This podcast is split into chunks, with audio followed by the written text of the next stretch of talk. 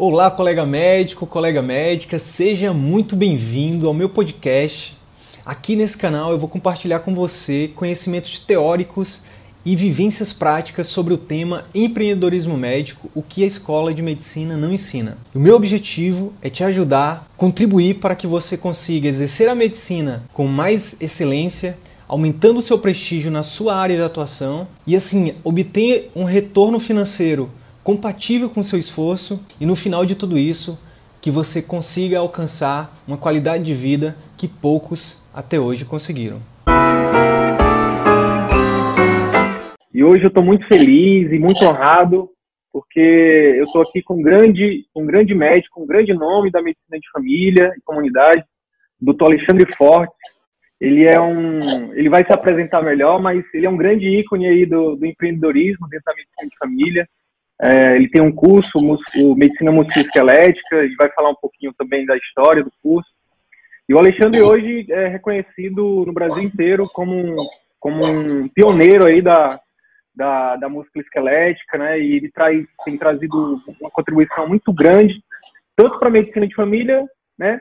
E a ideia aqui dessas entrevistas é exatamente é, entender como esses médicos, né, pioneiros, empreendedores, né, eles pensam, eles agem para a gente é, com a ideia de te ajudar, de, de te trazer insights, de trazer é, ferramentas para que você possa também é, é, utilizar isso na sua vida, na sua jornada, seja é, é, ferramentas técnicas para a medicina em si, mas também ferramentas para você empreender no seu negócio aí. Então, Alexandre, muito obrigado por você ter vindo, por você aceitar o convite aqui, cara é, e dividir um pouquinho da sua história, um pouquinho do seu conhecimento, da sua experiência com a gente. Então, é, é, fica à vontade para falar quem você é de forma mais é, é, é, tranquila. E eu já te faço a primeira pergunta, que é, se apresenta aí para os colegas e fala e começa falando um pouquinho da tua trajetória, tanto acadêmica quanto profissional, até chegar onde você está hoje.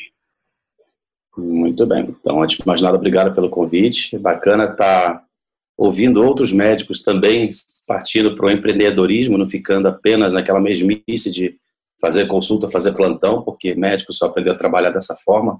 É bacana ver conhecer pessoas que pensam fora da casinha também, fora do seu corpo quadrado. Como é que eu posso me descrever? Eu posso dizer assim, de maneira bem simplificada. Eu sou uma pessoa normal, tá? Eu tenho hábitos normais, eu sou uma pessoa caseira, não tem nada de especial em mim. Nunca fui um excelente aluno no colégio, nem na faculdade, eu sempre tive notas medianas, mas aquilo que eu sempre tive que me destacou era a minha criatividade. Então, eu tive uma namorada uma vez que dizia assim, Alexandre, as pessoas normais e criativas têm asas nas mentes, você tem turbinas. E eu falei assim, bom, vamos usar o que eu tenho de melhor da melhor forma possível. Então, eu comecei a usar cada vez mais e estimular cada vez mais a minha criatividade. Então, já, logo de cedo eu percebi que eu não era a pessoa que iria conseguir fazer o beabá como todo mundo faz. No meu caso ia ser diferente. E lutar contra isso me gerou muita frustração. Até que um dia eu aceitei, não, vamos ser diferentes. Não, não que eu queira, aconteceu. Então, fiz a minha graduação, fiz, me formei médico, era emergencista na época. É, uhum. enfim, depois da medicina de emergência, eu acabei descobrindo a medicina de família, me encantei, mergulhei de cabeça. Fiz a minha residência na UERJ, no Rio de Janeiro. Daí, uhum. na residência da UERJ, durante o meu R1, é, eu tinha acabado de publicar um livro de sala de emergência, um livro sobre um protocolo de parada cardíaca. Olha só que louco, né? Fazendo a residência de medicina de família, fui publicar um livro sobre parada cardíaca. Ah, tá. E aí surgiu o Congresso Brasileiro de Medicina de Família em São Paulo. E aí fui lá. Nesse congresso, é, eu assisti uma oficina de ortopedia clínica na atenção primária. Eu achei aquilo fantástico, aquilo me encantou. Porque ninguém nunca tinha me ensinado a examinar um joelho, um ombro, uma coluna. E eu tinha muita angústia quando eu via isso, né? Toda vez que um paciente chegar para mim com dor no ombro ou com dor na coluna, eu, o máximo que eu fazia era prescrever um analgésico, anti-inflamatório, pedir um raio-x, um ultrassom, mas não resolvia. Eu não via a resolução no caso. Então eu entrei nessa oficina e eram dois ortopedistas, até lembro, era o Ricardo Boechat e um outro que agora eu esqueci o nome. Saí dali muito encantado. Falei assim, não, eu quero fazer um curso desses porque isso é essencial, eu preciso aprender esse negócio. Nem encontrei pesquisei, pesquisei, pesquisei no Brasil inteiro, não tinha nenhum curso desses, pelo menos nada online, nada que ninguém soubesse, para me ensinar isso. Então, morreu aí essa história, fiquei frustrado, deixei quieta lá, vai ser assim mesmo. Aí lá para as tantas eu recebi um convite lá do Ministério da Saúde para escrever um capítulo do CAB, o Caderno de Atenção Básica, sobre uhum. urgências e emergências na atenção primária. Como eu tinha escrito tava, um parada cardíaca, aí me convidaram naquilo, né? Por que, que você não escreve um capítulo sobre parada cardíaca na PS? Eu falei, tá bom. Aí fui numa reunião lá em Brasília, conversamos sobre o projeto e tal. Aí no final da reunião, a Juliana Oliveira, nunca vou me esquecer, porque foi culpa toda foi dela, né? Por isso que eu comecei, eu tô aqui hoje por causa dela. A Juliana Oliveira, que estava lá na coordenação da atenção primária, ela falou assim: olha, Alexandre, dos capítulos todos que tem aqui nesse CAB, está faltando alguém, algum autor para o capítulo de dor lombar. Você não quer pegar? Aí eu assim, olha, nunca pensei nisso, mas tá, né? Ok. A Vira está te apresentando isso, vamos pegar. Peguei, estudei, fiz revisão e tal, escrevi um belo do resumo e ficou bacana. Publicou o artigo. E aí depois, por conta disso, de outras coisas, me convidaram para apresentar algumas aulas para os internos, para os alunos da faculdade da UFSC aqui, sobre o assunto de dor lombar. E aí apresentei. Porque, porque dor lombar é uma, é, um, é uma das principais causas de, de consulta, né, cara? Na atenção, não só na atenção primária, mas todos os níveis de atenção, né, cara? É assim, estatisticamente, no mundo inteiro, a principal causa de, de consultas é IVAs, nariz escorrendo. Isso na atenção primária. A segunda principal causa de consulta são as dores músculo-esqueléticas. E dentre as dores músculo-esqueléticas, dor lombar está em primeiro lugar. Em segundo lugar é artrose. Então, dor lombar, de mundo, fato, é. No mundo inteiro. É.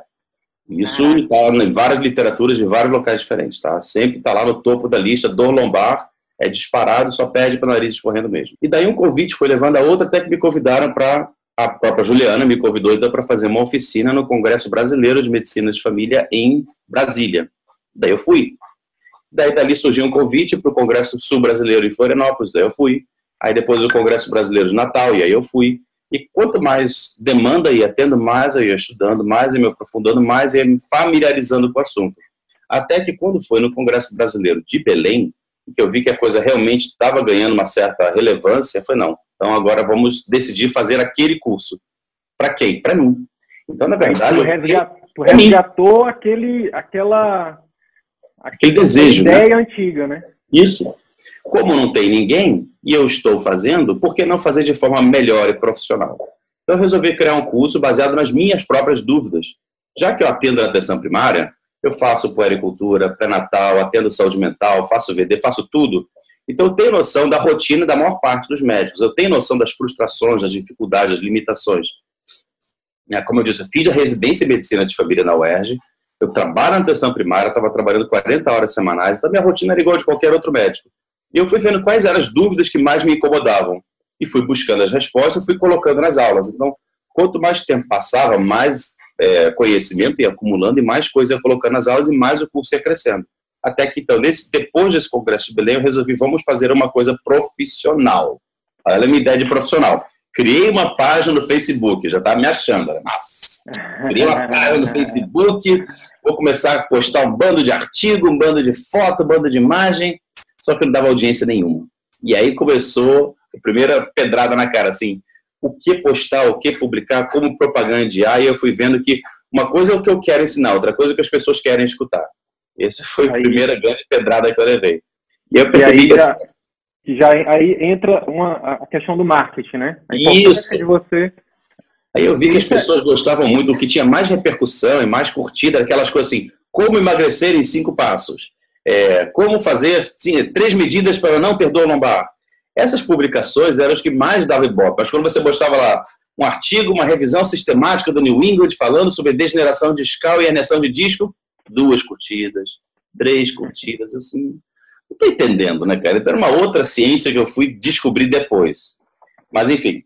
E aí... Alexandre, é, o meu trabalho aqui é fazer perguntas para te tirar exatamente algumas coisas que você já mostrou e depois deixar isso bem claro. Então, eu queria só nesse primeiro momento fazer uma pausa para gente, a gente entender até aqui.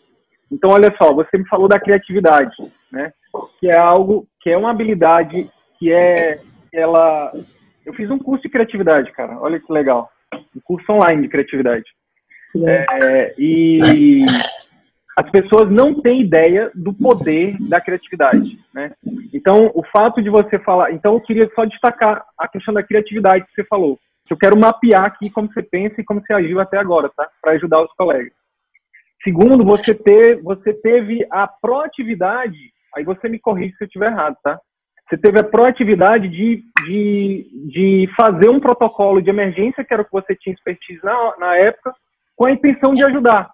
Então você, você viu um problema ali é, e com a tua criatividade tu resolveu esse problema de forma sem ninguém te pedir, sem, tipo, então você viu um problema na sociedade e quis resolver espontaneamente, sem esperar nada em troca.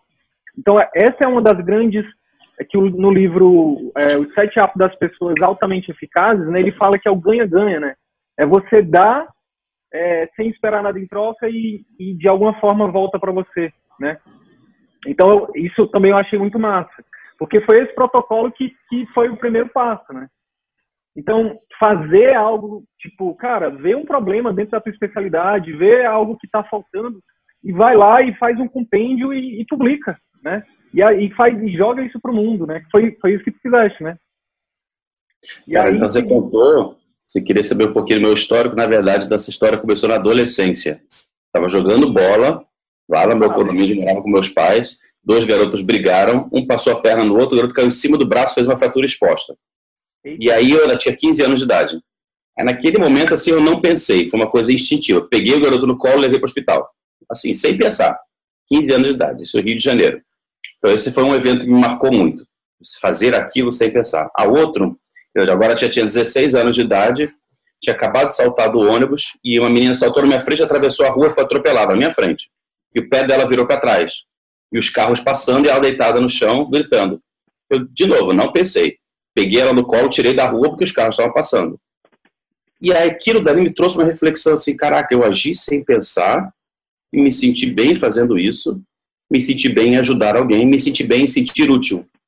Ali foi onde começou essa ideia, assim, eu gosto, ali que eu comecei a pensar em ser médico, porque até então eu tinha horror a sangue, não queria saber de nada disso.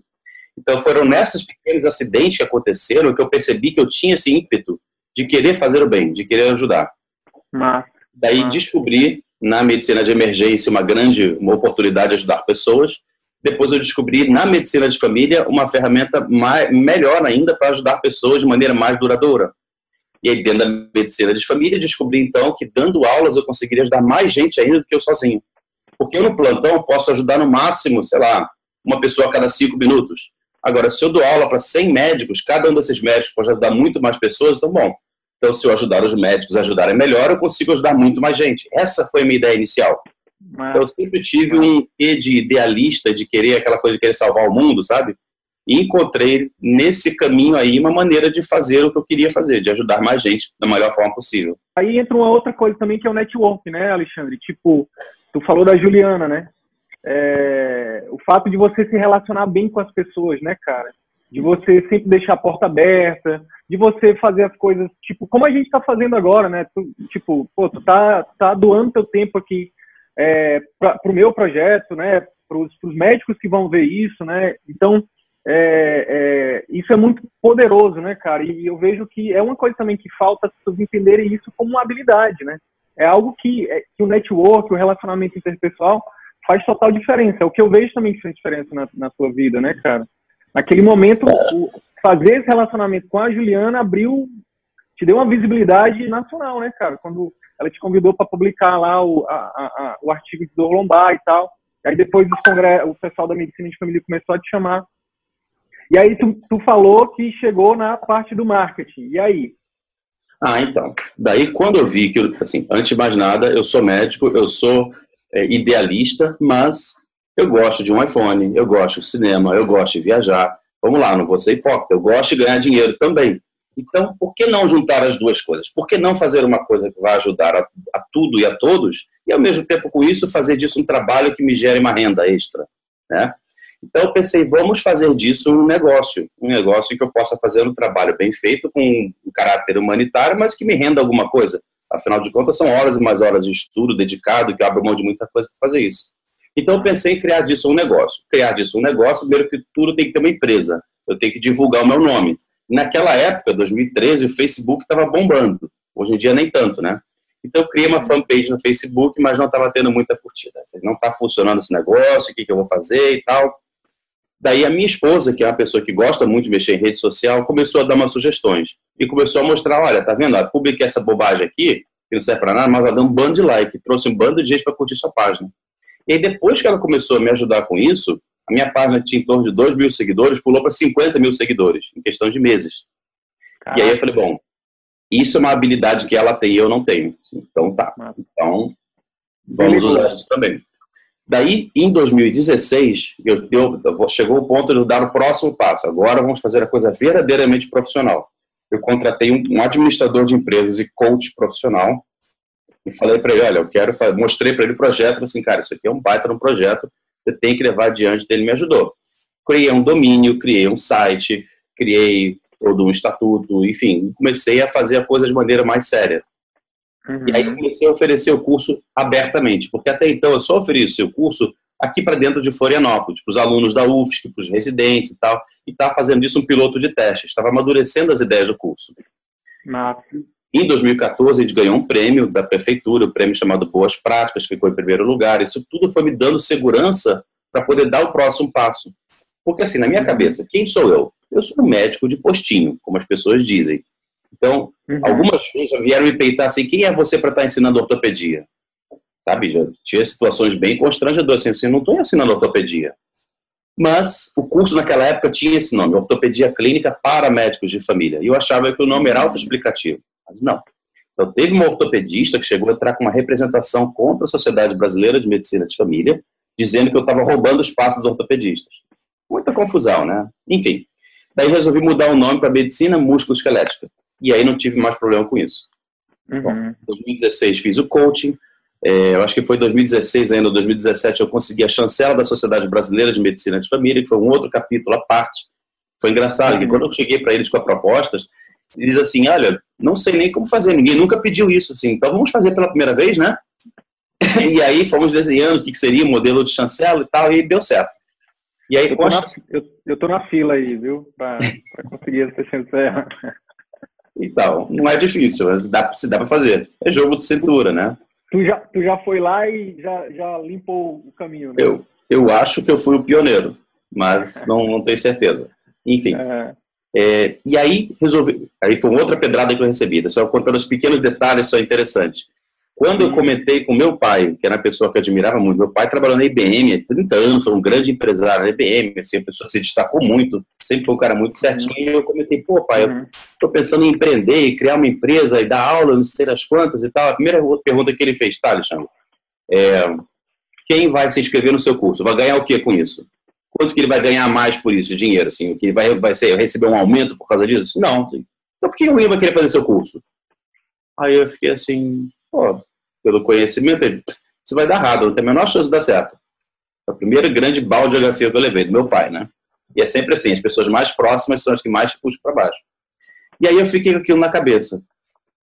E aí depois tem uma outra situação que eu aprendi muito. Um coração quebrado, uma carteira vazia, uma barriga vazia. Vão te ensinar as maiores lições. Né? Houve uma situação de vida e fiquei muito apertado de grana, mas muito, muito. Eu não tinha mais de onde tirar dinheiro. Mas eu tinha ali do lado uma ferramenta com potencial de gerar dinheiro, que era o curso. Assim, quer saber? Vou abrir inscrição para essa turma, para quem quiser fazer, vamos ver o que dá. Eu abri inscrição para a primeira turma aqui em Florianópolis e encheu. Vieram quase 30 alunos, veio gente do Acre, Salvador, Recife, Goiás, Campinas, tudo quanto é lugar. Aí eu fiquei assim, caraca, meu pai acho que se enganou quando ele falou aquilo, né? E foi um sucesso, foi muito bacana, foi muito bom. E a partir dali eu me empolguei, falei, assim, vamos fazer mais e mais e mais, e comecei a fazendo. E a cada novo curso que eu fazia, eu sempre buscava um feedback dos alunos. Quando eu fiz o EURACT, European Academy of Teachers, tem o nível 1, nível 2, nível 3 e a avaliação. Aí, quando eu estava fazendo o nível 3 do EURACT, eu perguntei para um dos professores, quando estava fazendo o curso de avaliação, eu perguntei para os professores assim, qual a melhor maneira de eu validar o meu curso? Não, porque eu tenho a chancela e tal, mas eu quero alguma coisa que diga assim, esse curso verdadeiramente é bom. Eles responderam assim: olha, tem duas maneiras. Você pode ter uma avaliação de cima para baixo, que é uma avaliação, e você pode ter uma avaliação de baixo para cima, que é a valoração. A valoração acaba tendo impacto muito mais significativo e te traz muito mais feedback. Então, quando os alunos te dizem, dão as impressões que eles tiveram. Então, no final de cada turma, eu sempre sento com os alunos e pergunto: vamos lá, pessoal, o que foi bom, o que foi ruim, o que pode melhorar? E aí, com base nos feedbacks deles, eu vou ajustando o curso para que o curso fique bem com a cara da medicina de família do Brasil. Então, não, eu não posso dizer que fui eu que criei esse curso. Foram os médicos de família que criaram esse curso. Eu fui apenas seguindo as orientações deles. E eu acho que essa foi uma das maiores sacadas, sabe? Não, tenho, não sou eu que tenho que ter a prepotência de dizer esse curso é meu. Apenas dei a ideia e fui dar a cara a tapa e peguei o pincel, mas quem mexeu a mão foram eles. E aí pintou ah. um quadro que está hoje como está. Esse, esse é. é. um dos grandes, esse é um dos grandes, uma das grandes chaves que tem que mudar para o médico empreendedor, né, Alexandre? Que é, é tirar o foco de você, né, dos seus títulos, né, do seu, do seu ego e focar no seu cliente. Qual é a necessidade do seu cliente? Qual é o sonho do seu cliente, né? É, quais as dores do seu cliente? E, e, e, ouvir isso e, e, aí adequar o teu produto, o teu serviço para isso. Muito massa. É, cara, é, parabéns, viu? Uma, uma história muito massa, assim, né? E hoje o curso está no Brasil inteiro, né, cara? Você está... Mas não acabou ainda. Dá tempo de contar mais história? Claro. Eu sou o próprio Forrest Gump, cara, se deixar. Então, isso foi em 2016. Em 2015, eu fiz um curso aqui em Florianópolis chamado de Introdução à Acupuntura. Então, tem um médico que hoje é meu sócio, chamado Ari Moré.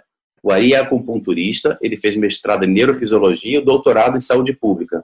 Ele criou um uhum. curso bem semelhante ao meu. O que, que o médico de família, o médico não especialista, pode e deve aprender de acupuntura para atuar na atenção primária. Então, ensinou os princípios da medicina chinesa, os princípios da neurofisiologia, os princípios do agulhamento, ensinou, assim, 10 a 20 pontos de acupuntura diferentes. E com isso a gente consegue tratar enxaqueca, cólica, dores, artrite e várias outras coisas bem interessantes. E nesse curso, então, surgiu um interesse mútuo entre eu e ele, que é o tratamento das dores musculoesqueléticas. Porque com agulha eu conseguia tratar a dor muito melhor do que com anti-inflamatório. E aí começamos a trocar figurinhas a partir daí. Uhum. Daí, então, quando foi em 2017, eu tive o interesse de criar um curso de agulhamento seco e dor miofacial, que é para tratar pontos de gatilho, que é a principal causa de dor crônica. Mas... Só que eu não sou acupunturista, e aí veio gente da Sociedade Brasileira de Acupuntura e achando, quem é você para estar tá ensinando acupuntura? De novo aquela história.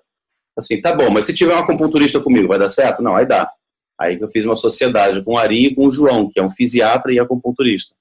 Bom, tudo isso para dizer que o curso começou com aulas sobre ombro, coluna e joelho e artrose, porque eram os temas mais prevalentes. Ele agora está ganhando um novo formato que estou para lançar em breve, que vai abranger todo o corpo, então vai ser dividido em módulos diferentes, esse é um upgrade do curso. E agora nós criamos um, uma empresa em paralelo chamada Myomed, em que nós vamos ensinar, dentre outras coisas, tudo sobre dor miofascial e agulhamento seco. E novos cursos dentro dessa área, ou seja, utilizar agulha para tratar. Então, agora, nesse atual momento, onde nós estamos hoje, o que, que acontece? A, a, a, minha empresa, a que faz o curso Medicina Músculo-Esquelética, ela vai ser muito mais focada no diagnóstico e diagnósticos diferenciais. E a Myomed, que é composta por mim, pelo Ari e pelo João, vai focar muito mais em abordagem intervencionista usando agulha de acupuntura. Por quê? Olha só. Isso aqui é uma agulhinha de acupuntura, no envelope, certo? Uhum. Então, uma agulhinha dessas custa em torno de 30 centavos. Ontem é. mesmo, eu estava atendendo com o meu interno lá no posto de saúde, chegou uma mulher que estava com uma dor no quadril já nove meses, com muita dor, eu não conseguia nem mais cruzar a perna e tal. Examina daqui, examina dali, ela tinha um ponto gatilho do glúteo médio. Eu falei pro meu interno, ó, tá vendo aqui, ó, agulha aqui. Aí o meu interno foi, agulhou ela, deu tweet, que é a reação que dá quando a gente toca no ponto gatilho, tirou a agulha e a mulher abriu um sorriso de orelha até orelha, conseguiu mexer a perna, levantar, fez tudo e ficou toda faceira. Assim, sabe? Então, essa ideia de você pegar uma pessoa que está meses e mais meses e muito, muito tempo com dor, já fez exame, tomou remédio, nada resolve, e você com uma agulhinha de 30 centavos acaba com o problema dela instantaneamente, isso encanta qualquer um. E é isso que eu tenho como sonho de trazer para todos os médicos da atenção primária. Imagina o impacto que a gente não faz na saúde pública. Esse, na verdade, é o meu sonho. Impactar na saúde pública do Brasil. Para isso, eu tenho que capacitar os médicos. Mais do que eu fazer um bom trabalho atuando como médico, é eu ensinar os outros a fazerem a mesma coisa que eu estou fazendo. E outra, se eu estou fazendo, enquanto eu estou atuando na atenção primária com todas as dificuldades que tem, então eu consigo ensinar com muito mais facilidade, porque eu entendo todas as dificuldades que os outros têm. Essa é a minha ideia, esse é o meu sonho. Pô, cara, legal. Eu queria então agora começar a entrar é, nos conhecimentos, habilidades e atitudes, né? Mas antes, eu só queria só que a gente definisse o que é ORACT, porque eu acho que o pessoal, a maioria que não é médico de família, não, não sabe o que é ORACT, né? O EURACT é um curso de preceptoria, né? Que, de formação de preceptores em medicina de família, né? Um curso que, na verdade, ele é, tem origem em Portugal, não é isso? Na verdade, o EURACT é formado por mais de 150 países. São médicos que são preceptores e que se reúnem anualmente para discutir métodos e metodologias de ensino de que forma que eu posso ensinar uma coisa. E eles ah. ensinam várias técnicas diferentes de ensino. Então, de uhum. todos os métodos de ensino, pior que tem a aula expositiva. Eu estou lá escrevendo no quadro negro, o aluno está olhando, o aluno está passivo. Eu posso ensinar é, acima da problematização. Por exemplo, pego um aluno, um paciente com asma, aí boto ali os alunos para escutarem o pulmão dele. E assim, agora vai descobrir o que, que é isso. E eles vão correr atrás da resposta. Esse é o PBL. Eu posso ensinar ombro a ombro. Vamos examinar esse joelho, eu estou aqui do seu lado, faz aqui, eu faço do lado, a gente está fazendo ombro a ombro. Então eles vão ensinando várias técnicas diferentes de ensino, e é fantástico, isso é muito legal. Para todo mundo que pretende ensinar, eu recomendo os cursos do Euract. Tá? O Euract é em, em níveis 1, 2, 3 e tem o nível avaliação. O nível 1 ele ensina as metodologias diferentes. O nível 2, você aprende a trabalhar em cenários. Então, aprende a trabalhar liderança em pequenos grupos, aprendizagem a partir do currículo, aprendizagem a partir do paciente difícil e tinha um quarto módulo que eu agora não me recordo. O nível 3 já é o seguinte, é, é, é muito, é, depende muito do aluno. Nível 3 é assim, você tem que identificar algum problema na área onde você atua, você tem que propor algum tipo de instrumento para modificar aquela realidade, você tem que construir esse instrumento, colocar em prática e depois apresentar.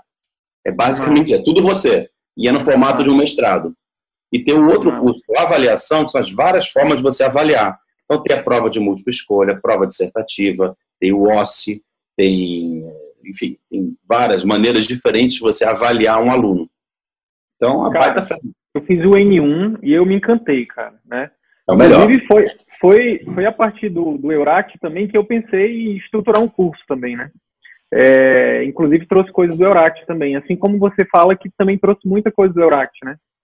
E o, Eura, o, o Euract também foi uma das, um dos momentos que eu despertei, né? E aí eu queria saber de ti também, da tua história, se teve esses momentos de despertar, exatamente para isso. Poxa, a gente passa seis anos na faculdade, na verdade, eu tive 25 anos de educação formal, onde sempre foi o mesmo formato. Tinha alguém lá na frente e todo mundo aqui atrás, de forma passiva, né? E é, só, é importante deixar, a gente deixar claro, né, Alexandre, para quem vai ver esse vídeo aqui, que não é, só, não é só você e eu que estamos dizendo que esse método não funciona. São, as, são os estudos científicos, né, cara? É, tem um estudo, inclusive, da, da comunicação, que é assim, ó, que é, eu estou estudando muito andragogia. A gente tem que estudar muito andragogia, né? Porque educação de adultos é totalmente diferente da educação de, de criança, né? Pedagogia e andragogia são diferentes. E tem um, um, dos estudos que eu vi que eu achei muito interessante, que é assim, ó, os adultos é, foram feitos estudo com dois grupos. Um grupo, ele só ouviu uma aula, um determinado conteúdo. O outro grupo de adultos, ele ouviu, ele viu alguém fazendo e ele fez, que é o que o Euract faz. Né? No primeiro grupo, depois de 72 horas, somente menos de 10% lembravam do conteúdo. No segundo grupo, os que viram, o que ouviram, que viram e que fizeram, cara, isso aumentou para cerca de 70% do número de pessoas que lembravam do conteúdo 72 horas depois. Então, é, só para dizer que tipo, não é só da nossa cabeça, não é só da nossa experiência. Os estudos mostram que a gente precisa rever os métodos é, de ensino, né, cara? No, no, não só no Brasil, mas no mundo inteiro, né? É aquela velha história, né? O, a gente às vezes tem um professor que é brilhante, mas ele não sabe passar a matéria. E às vezes tem um professor que não é brilhante, mas ensina muito bem. Exatamente. E aí, é, eu penso que por isso que teu curso também teve tanto sucesso, né, cara? Porque você consegue fazer metodologia ativa, você consegue fazer uma coisa interessante, né? Então, é, é, e aí eu te pergunto, teve algum momento desse de despertar para tu, cara, tá aqui, tipo, é, pô, ninguém ensina desse jeito. Tipo, teve algum momento? Cara, teve... Sim, tiveram vários, e está tendo até hoje. O tempo todo, como eu falei, minha criatividade não me deixa sossegar. Isso às vezes é cansativo, mas às vezes é bom. porque o tempo todo é como se estivesse abrindo várias imagens do, do Windows na minha frente, assim, eu tenho que tentar selecionar e guardar algumas coisas. Então, o tempo todo eu estou recebendo eh, downloads de informações que eu estou aprendendo, assim, cara, isso pode ser útil tal. Por exemplo, a última que eu tive, eu estava assistindo, olha só, da onde veio as ideias? Estava assistindo o Congresso Clínico, estava dando uma palestra no Congresso de Clínica Médica, agora teve Florianópolis, e aí, durante uma apresentação lá, me caiu a ficha sobre um assunto nada a ver. A pergunta, finalmente, foi: qual a importância do coffee break? Aí eu, assim, coffee break? Se eu consigo fazer o coffee break, um ambiente onde as pessoas possam se comunicar e criar network, e ao mesmo tempo, em vez de comer porcaria, comer uma coisa saudável, uma coisa nutritiva, já está ensinando a elas que pode comer uma coisa que é saudável, gostosa, nutritiva, já está ajudando eles a modificar um pouco o padrão de pensamento de que beliscos tem que ser porcaria, e eu pensei, pô, tá aí uma coisa, vou botar no meu curso, vou tentar criar um coffee break funcional. Tem umas ideias que aparecem do nada e às vezes são interessantes, mas eu acho que grande parte, o que tornou o curso apelativo tão, tão é, interessante para os médicos de família foi, número um, eu sou médico de família. Eu trabalho na atenção primária, portanto, eu dialogo no mesmo nível que eles. Eu entendo as dificuldades e as frustrações que a maioria dos médicos de família tem. E eu vim do zero. Ou seja, eu passei por todas as etapas que eles estão passando ou vão passar. Então isso cria uma identidade muito grande. As pessoas, pô, eu acho que esse cara entende o que eu estou passando, eu vou escutar o que ele tem a dizer. Outra coisa, eu busquei muito embasamento científico. Então as coisas que eu coloco no curso têm fundamento. Então, uhum. o fato de eu não ter feito uma residência em ortopedia ou em fisiatria ou alguma outra coisa não invalida o conhecimento técnico que eu estou colocando ali, porque não é o conhecimento do Alexandre, não é aquela coisa, na minha experiência, tal, não. Segundo o artigo tal, foi dito isso, isso e isso, por isso eu recomendo. Então, essa foi outra coisa que foi bastante importante. E a outra coisa que eu diria é a questão da valoração. Eu faço grupos focais. Então, no término de cada curso, o que, que foi bom, o que, que foi ruim, o que, que pode melhorar. E eu guardo isso. E eu vou modificando. Então, uma das coisas que né? ajudou muito e que ajudou muito é o que eu faço, uma técnica que a gente aprendeu no N1 do Euract, que é o paciente simulado. Então, no paciente simulado é o seguinte, eu dei aula teórica, é uma cacetada de informação, é muita informação, e o aluno fica voando, né? E aí eu falo assim, tá, vamos para o paciente simulado. Meu nome é Maria, eu tenho 70 anos de idade, eu sou obesa, estou com dor nesse joelho, eu não consigo mais subir escada, eu vim aqui para bater uma chapa do joelho. E aí os alunos agora têm que tentar, com o conhecimento que eles acabaram de ter na aula, tentar decifrar aquele caso, examinar e propor um plano terapêutico. Isso ajuda a sistematizar. E quando eu fiz isso a primeira vez, o pessoal assim, nossa, eu queria que tivesse mais paciente simulado. Paciente simulado é muito bom. E aí eu, tá, então vamos botar mais paciente simulado. E aí então surgiu depois a ideia do, do uma, ah, o curso é muito bom, mas é muita informação, queria ter um material para estudar. Então vamos lá, mandei material de estudo para eles, ninguém lia. Assim, alguma coisa está errada. Está mandando todos os melhores artigos para os caras que eu selecionei, ninguém lia. É muita informação. Aí eu tentei, bom, então vamos resumir. Fiz uma apostila, o um resumo de todos aqueles artigos. Ninguém lia. Aí eu fiz aquele resumo todo e mandei para uma gráfica, mandei para um editor de texto, fez um formato de revista científica, cheio de figura. Aí o pessoal começou a ler, mas ainda assim não todo mundo. Aí resolvi gravar vídeo aulas para eles poderem assistir. Aí agora o pessoal se interessa e vai e estuda. Então, aos pouquinhos é uma construção e reconstrução e coisas que eu vou aprendendo. E a última coisa que eu aprendi agora, que eu vou colocar em prática, é o seguinte: em vez de fazer uma videoaula, eu vou contar uma história. E eu vou contar uma história e que tem pitadas de conhecimento técnico, justamente para ajudar a agregar informação e guardar na memória. Porque aí a gente entra numa questão: é, eu tenho muita informação para dar. Como fazer para ter a maior retenção dessa informação? Se a gente conta uma história que tem uma emoção vinculada, no qual eu me identifico, fica mais fácil de guardar. E essa é a ideia. É que o aluno sai daqui fazendo e não sabendo. Massa demais. Cara, vamos lá então. Deixa eu te perguntar uma coisa. É... Tu poderia então me dizer, ah, tem aquela parada do chá, né? Conhecimentos, habilidades e atitudes. Pensa aí, é... escolhe o principal conhecimento que tu poderia dizer assim, cara, esse conhecimento. Anatomia. É, fez total diferença na minha trajetória. Uma habilidade e uma atitude. Conhecimento, anatomia. Quando o assunto é dor músculo-esquelética, tem que saber anatomia. Habilidade, conhecimento também, anatomia e conhecer as principais síndromes dolorosas. Por quê? Eu tenho uma dor inflamatória, e eu dou o exemplo da unha encravada. Quem já teve unha encravada sabe que é uma dor inflamatória, né?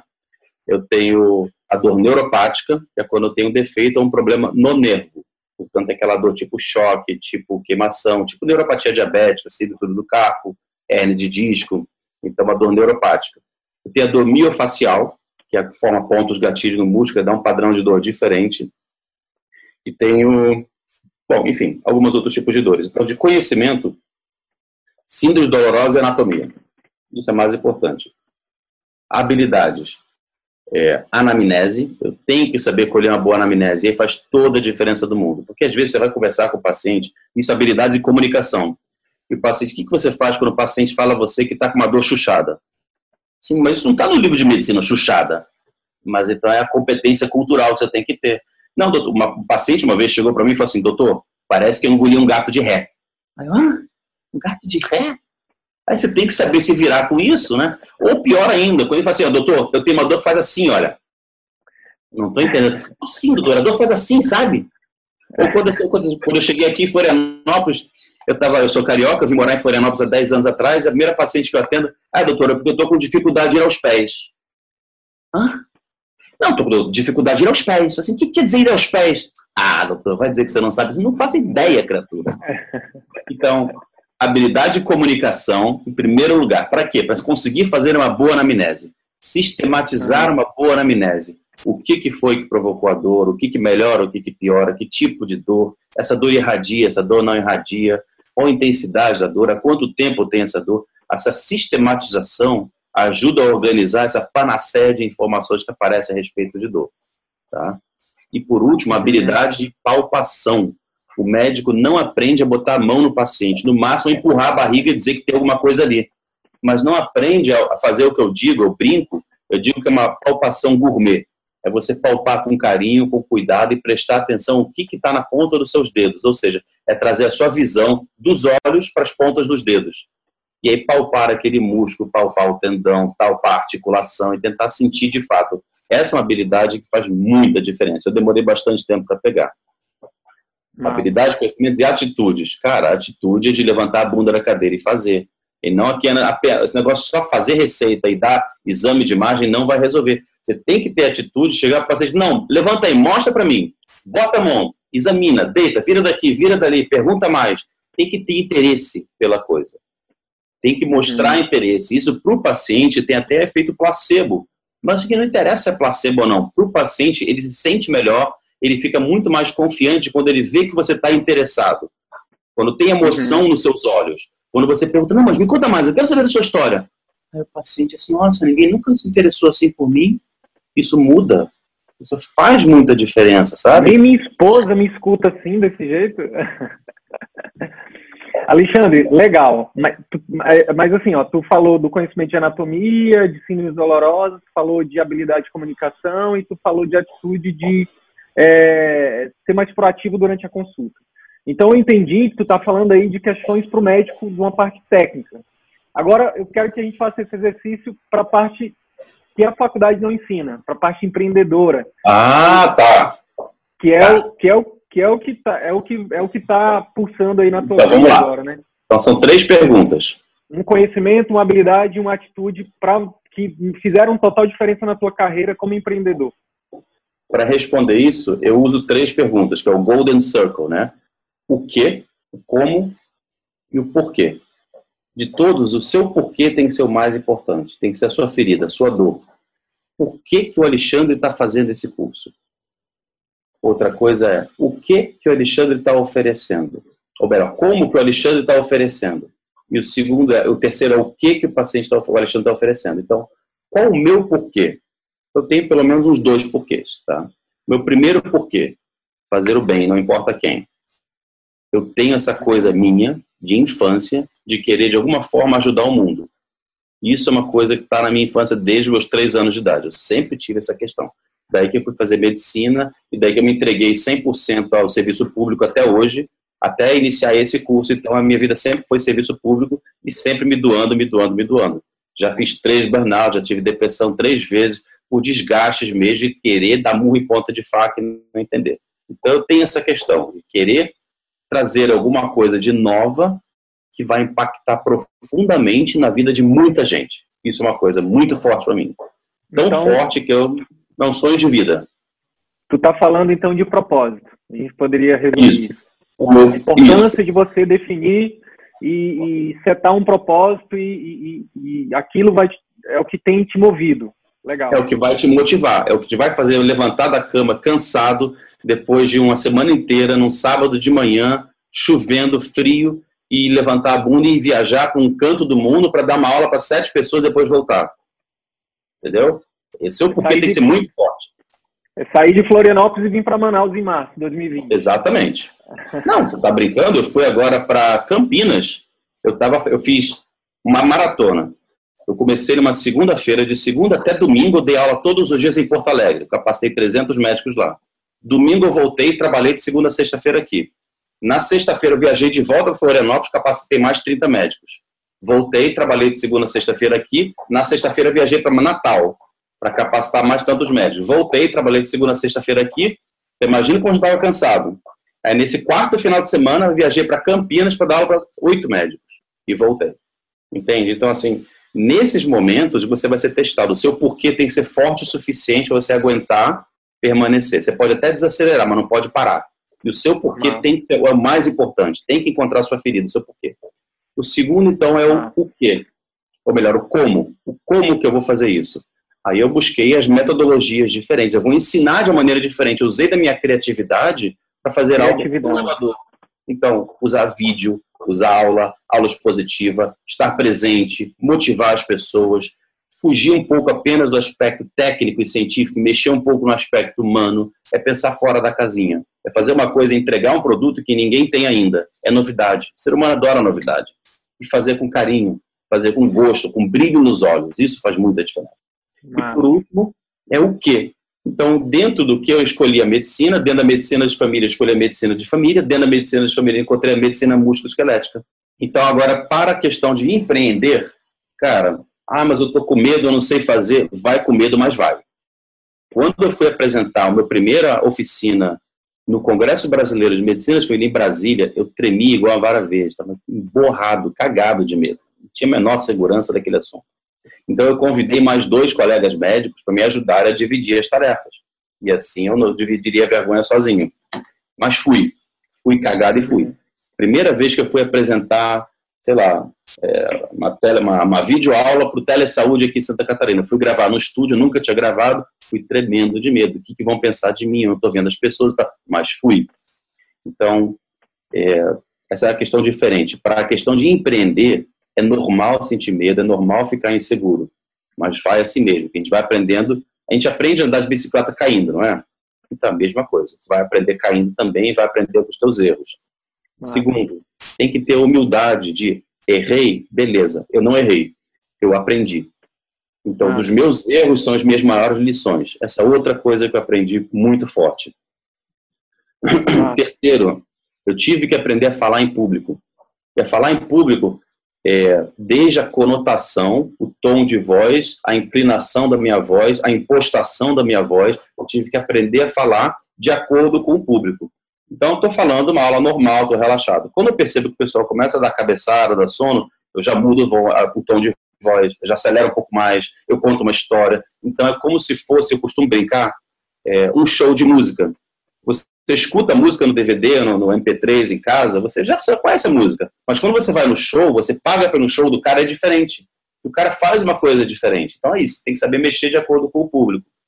Então é outra habilidade. Outra é a questão do network. Você tem que saber fazer um network. Cada pessoa que você conhece é um potencial contato para te apresentar alguém que vai abrir novas portas. Então sempre está com a mente, a mente aberta. Deixa eu pensar aqui mais o que. Assim, a questão do marketing fundamental. Hoje em dia eu vejo assim, que um bom marketing você vai longe. Então você tem que entender que não é você quem tem que dizer o que, que vai ser publicado. É o público que vai te dar esse feedback para você escolher o caminho melhor.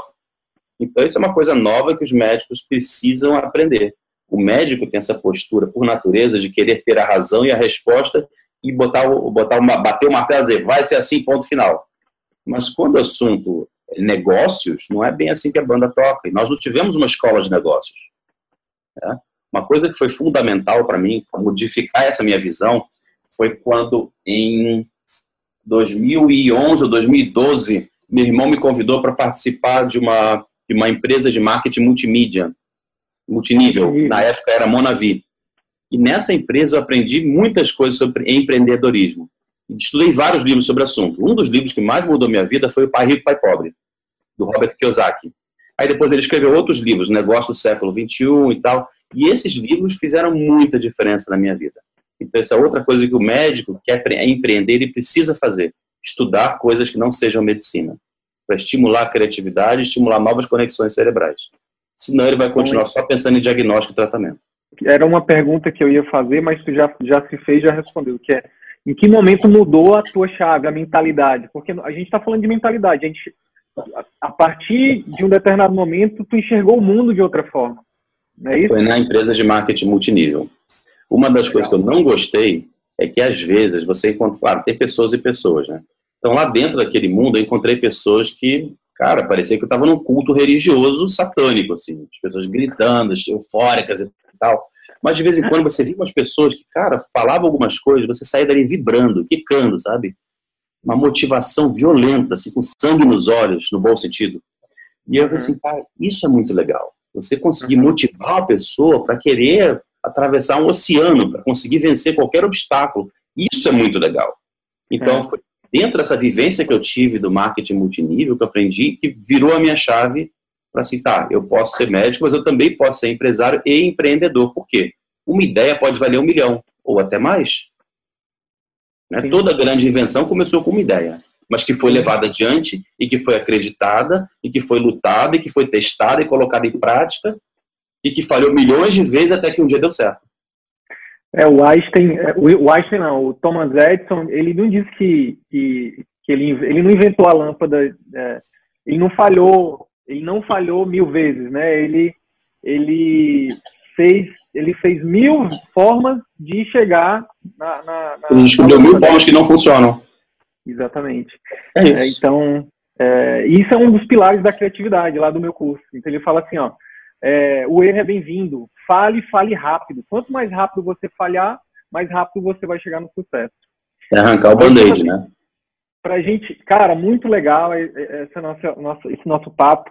É, eu queria que tu me dissesse o seguinte, é, na tua visão, cara, de médico que está no campo de batalha, de médico empreendedor, de médico que está na assistência, como é que tu enxerga o mercado médico atual e, e os próximos cinco anos da medicina, cara? Com, com esse monte de curso de medicina, com, com, é, com, os, com os, as clínicas populares, enfim, é, programa mais médico e agora médicos pelo Brasil. Como é que tu enxerga isso, cara? O mercado para quem está saindo agora, para quem está terminando. Eu, Alexandre, particularmente, enxergo com muito bons olhos, porque eu consigo ver oportunidade nisso. Então, o grande desafio, se você quer ganhar dinheiro, é você ver a oportunidade. Ver oportunidade onde tem, onde a maioria vê problema. É, exatamente, cara. Tem, nós temos aí o que a gente chama de um oceano azul, um oceano que não foi navegado. O que, que seria isso? A medicina de família se enraizou muito no SUS. E no setor privado está começando a despontar. E a medicina privada, a medicina de família, a gente sabe que ela tem a tendência a poupar muito dinheiro e evitar muitos gastos desnecessários. Isso para o plano de saúde é tudo que eles querem. Tanto que a gente vê que os planos de saúde estão adotando o modelo da medicina de família. Então, primeira coisa que eu enxergo é isso. Cada vez mais a medicina de família privada vai crescer. Em 2011, eu tive a oportunidade de fazer um estágio observacional numa clínica de medicina de família privada em Manhattan. Eu conheci um cara, é, o doutor Alberto, oh meu Deus, é Manhattan Family Practice. Um excelente médico de família, já era formado há mais de 30 anos, o cara é extremamente influente na cidade. O consultório dele ficava na Park Avenue, que é a avenida mais cara de Nova York. Ele só atendia paciente é, privado, particular, não aceitava plano de saúde e só a elite de Nova York. Então, quando eu fui para lá, já fui com o pé atrás e pensando, puta, esse cara deve ser um mega arrogante e tal. Quebrei a cara redondamente, mas quebrei muita cara. Porque a consulta do cara era muito boa, mas muito boa. Centrada na pessoa, carinhoso, empático, atencioso. O exame físico dele, eu não consigo fazer o exame físico tão bem feito quanto o cara botou o paciente de cueca, verificou sinais vitais, peso, altura, examinou os olhos, a cabeça, pescoço, articulação, coração, pulmão, intestino, parte genital, fez tudo, saiu da consulta, voltou, explicou, corrigiu o fator perpetuante, orientou, ensinou e liberou o paciente. Assim, isso em coisa de 30, 40 minutos. Eu ia falar já, isso em 15, isso é replicável no SUS em 15 minutos, né? Não, cara, fantástico. Tem mais. O cara falava cinco línguas fluentes, ele era consultor da ONU, e o que mais me surpreendeu, uma vez chegou uma senhora claramente muito humilde, podia ser uma faxineira, no consultório daquele, eu assim, mas doutor Alberto Levi, Alberto Levi, como que essa paciente pode pagar sua consulta? Ele disse, não, ela não paga o preço cheio da minha consulta. Mas essa é uma paciente que eu acompanho desde lá de trás da minha época de residente. Eu não vou abandonar ela por causa disso. Então ela paga aquilo que ela tem condições de pagar e eu não vou deixar de atender. Isso foi um tapa na cara, mas tão forte, tão forte. E ao mesmo tempo uma satisfação e ver assim, tá, isso é medicina de família. Não interessa se é de direita, se é de esquerda, se é de centro. O centro da medicina de família é isso. E é aí eu fiquei mais né, apaixonado ainda. Assim, cara, esse cara é médico de família e ele está aqui fazendo uma realidade completamente diferente do que me ensinaram no Brasil. Porque, para mim, eu, eu saí da UERJ, onde as pessoas são, enfim, tem uma tendência mais de esquerda, vamos dizer assim. E eu fui para lá e, assim, com essa expectativa e quebrei a cara, assim, fiquei maravilhado com aquilo. Então, dali eu fiquei bem tranquilo. Dizer assim, o dinheiro não é uma coisa satânica, não faz mal você querer ganhar dinheiro. Agora, você tem que continuar sendo quem você sempre foi. Tem que ser não atencioso, perder, carinhoso. Não perder a sua médico. essência, né? Oi? Não perder, a sua, não perder a sua essência, né? Justo. Sabe? Cara, nesse curso de criatividade que eu fiz, eu tô fazendo. Porque, porque esse, esse curso de criatividade teve. Acho que o insight mais, mais, mais valioso que eu tive foi quando ele fala, numa palestra que ele dá, que chama O Segredo do Fracasso, ele fala assim, ó, quem disse, ele pergunta, né, o poder das perguntas, né, Alexandre, que a gente aprende na medicina de família, né? Quem disse que você precisa ser um Marte, exemplo, é, Gandhi, Madre Teresa de Calcutá, para ajudar a humanidade a melhorar, a ser uma sociedade melhor? Cara, aquilo virou uma chave na minha cabeça, que foi o que tu vivenciou lá na prática lá, né? Que tipo, o fato de você é, ganhar bem não, não, não, não, não te exime, por exemplo, de ajudar quem não pode te pagar. Não te exime de ter um projeto social, entendeu? Não exime de, de é, enfim, por exemplo, tem, um, tem uma história de um cirurgião, um neurocirurgião americano, que o cara, a, o cara é um dos mais, é um dos top players, né? E, pô, ele tira um dia da semana para operar de graça no hospital público. Entende? Então, uma coisa não, não exclui a outra, sabe?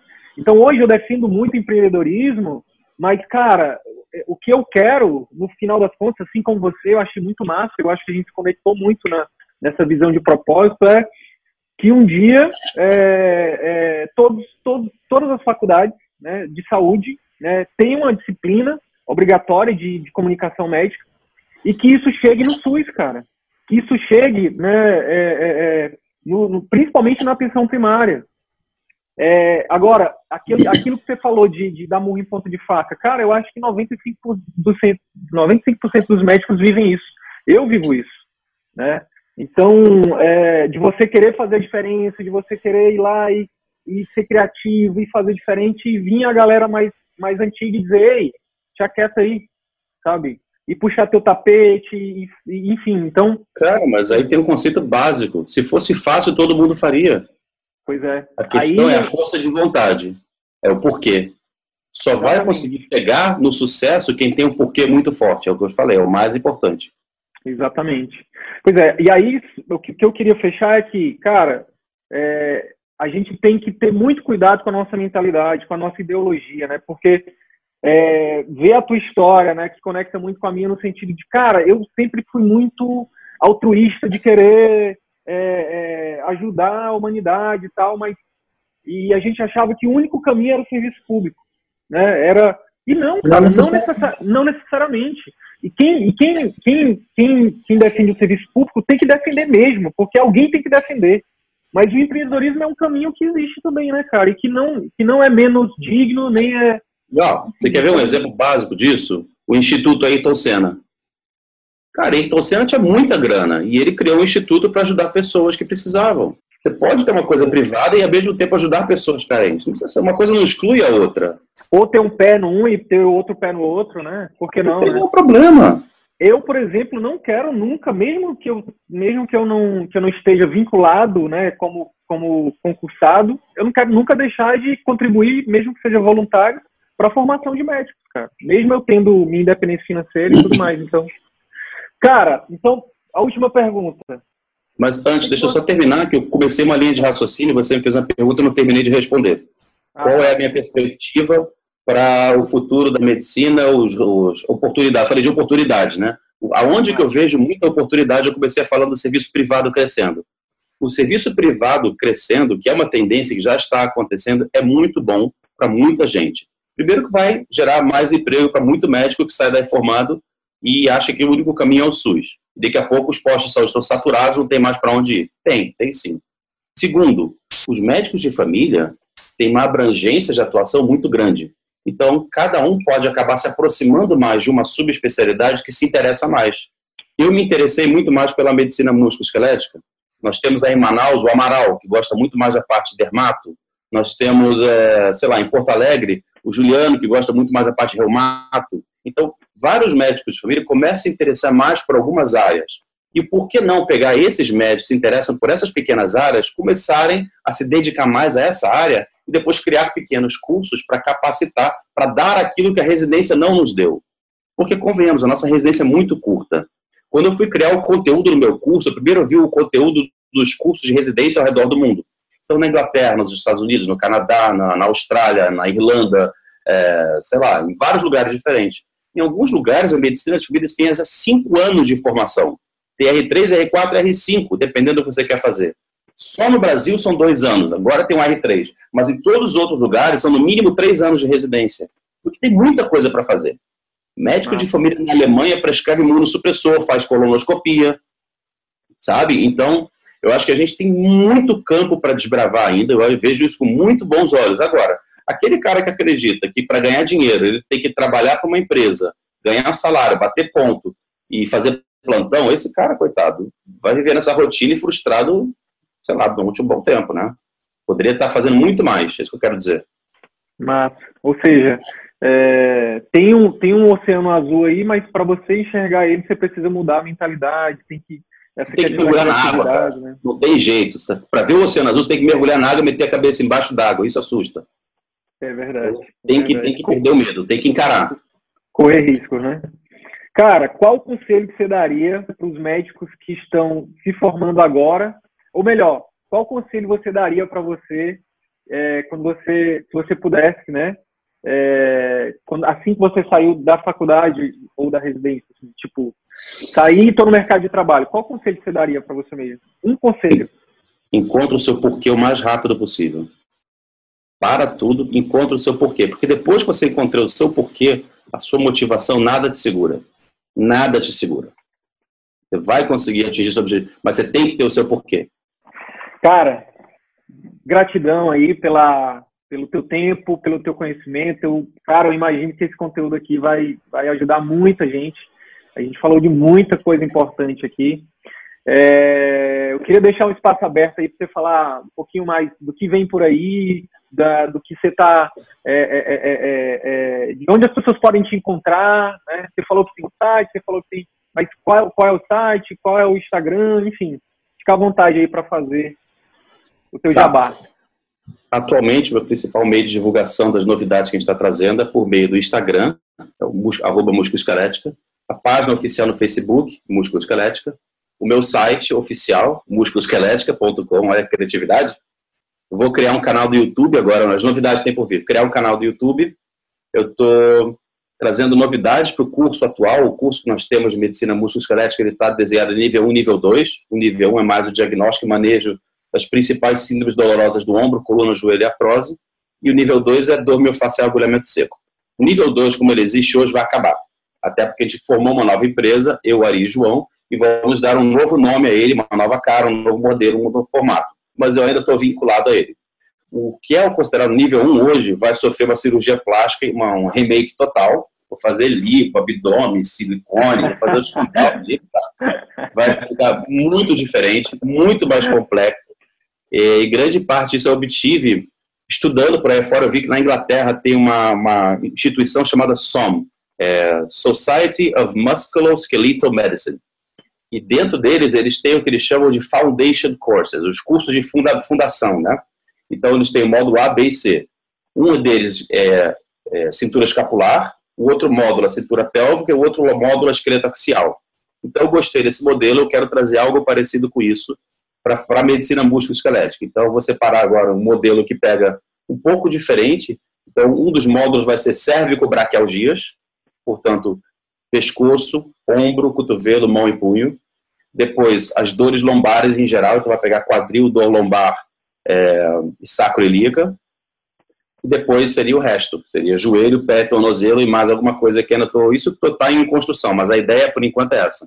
Então, criar esses três módulos, onde a pessoa vai ter uma ideia geral do exame físico, da semiologia, dos diagnósticos diferenciais de dores musculoesqueléticas. E isso inclui tudo é, as dores inflamatórias, as dores miofaciais, as dores radiculopáticas, técnicas de infiltração de corticoide, técnicas de liberação miofacial, todo o material de estudo à distância de conhecimento que a gente vai ter. E nisso eu estou fazendo uma parceria com um médico do trabalho que deu uma aula fantástica para a gente lá em Porto Alegre, nesse curso que a gente fez agora, vai gravar uma aula para a gente muito legal, porque o que a gente vê com muita frequência são as LER e as DORT, e, portanto, isso é um assunto que a gente precisa bater de frente para modificar alguma coisa. É, vai ter uma aula muito interessante também, que o Rogério, que é um colega meu, deu agora no Congresso é, Brasileiro de Clínica Médica, de Neurobiologia da Dor e Neuromatriz da Dor, que é, em outras partes, o que, que a nossa memória construída pode influenciar na sensação dolorosa, para mais ou para menos, né? O como que nossa mente pode influenciar no potencial de dor que a gente sente. Então, ensinar a mexer um pouco nisso. Cara, vai ter muita coisa fantástica aí. Eu fiquei um insônia durante dois dias quando eu tive essa ideia. Aí que eu digo, os problemas têm muita criatividade, né? Eu vou lá em cima e difícil voltar depois. Vai dar um upgrade muito massa, né? E a gente estava conversando, você estava você tá pensando de, de também expandir isso para a internet, né? De, de, fazer uma parte online, não é isso? Então, essa parte do EAD, né? Eu, agora eu tive uma experiência em Porto Alegre que eu tive que gravar um material de EAD para eles e eu não tinha a menor ideia de como fazer. Então, de novo, você não sabe fazer, faz com medo, mas faz peguei meu laptop, abri aqui o Zoom, gravei a aula, mudei a tela, passei os slides, fui falando em cima dos slides e fiz assim. E ficou muito legal, o pessoal gostou muito.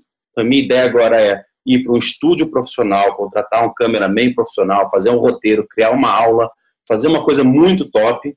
E aí eu posso vender não só a parte de estudo à distância para quem quiser, aí tem um preço muito menor, mas quem quiser o pacote completo, ou seja, o estudo à distância mais a parte presencial, aí seria outro valor. Então, estou estudando isso também, tá para sair, tá por agora, acho que até ano que vem deve estar tá saindo isso. É, ah. Promete muito mais coisa. É, o que mais que eu posso falar? Lembrei. Tem mais uma coisa para falar. Daqui a pouco eu lembro, mas fala aí, o que mais? Não, é isso. Quero te agradecer pela gentileza aí, pela. É, eu já te conhecia, né? De, pelo, já, como eu falei, né? Você você hoje, pode ser que você não se considere, mas você é um ícone na medicina de família.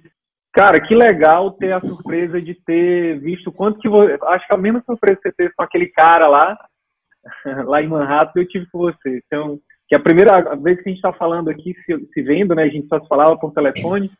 E que grata surpresa, cara, de ver que você é um, um cara muito tranquilo, muito humilde, muito pé no chão e, e enfim, Desejo muito sucesso aí para ti e, e é isso. Estamos só começando a parceria aqui, né, cara? Se puder Com também, certeza. o que eu puder te ajudar, o que eu puder te estou à disposição. Obrigado, cara. Adorei. Essa conversa foi muito bacana mesmo e que bom, muito bacana, bem, bem legal. Estruturou muito bem a entrevista e eu acho que fez as perguntas ótimas e deu para trazer um conteúdo bacana, pessoal. E eu espero que dê para aproveitar bons frutos disso. Então é isso. Se de alguma forma esse conteúdo agregou algum valor para a tua carreira médica, eu vou te fazer dois pedidos. O primeiro é que você compartilhe esse episódio com seus amigos médicos, pelos grupos de WhatsApp, nas suas redes sociais. E o segundo pedido é que você visite as minhas redes sociais, o Instagram, o Facebook, o YouTube. Procura lá Dr. Wilder e Sidney Guimarães. Você vai ter acesso a muito mais conteúdo sobre empreendedorismo médico que a Escola de Medicina não nos ensina. Beleza? Até o próximo episódio. Valeu!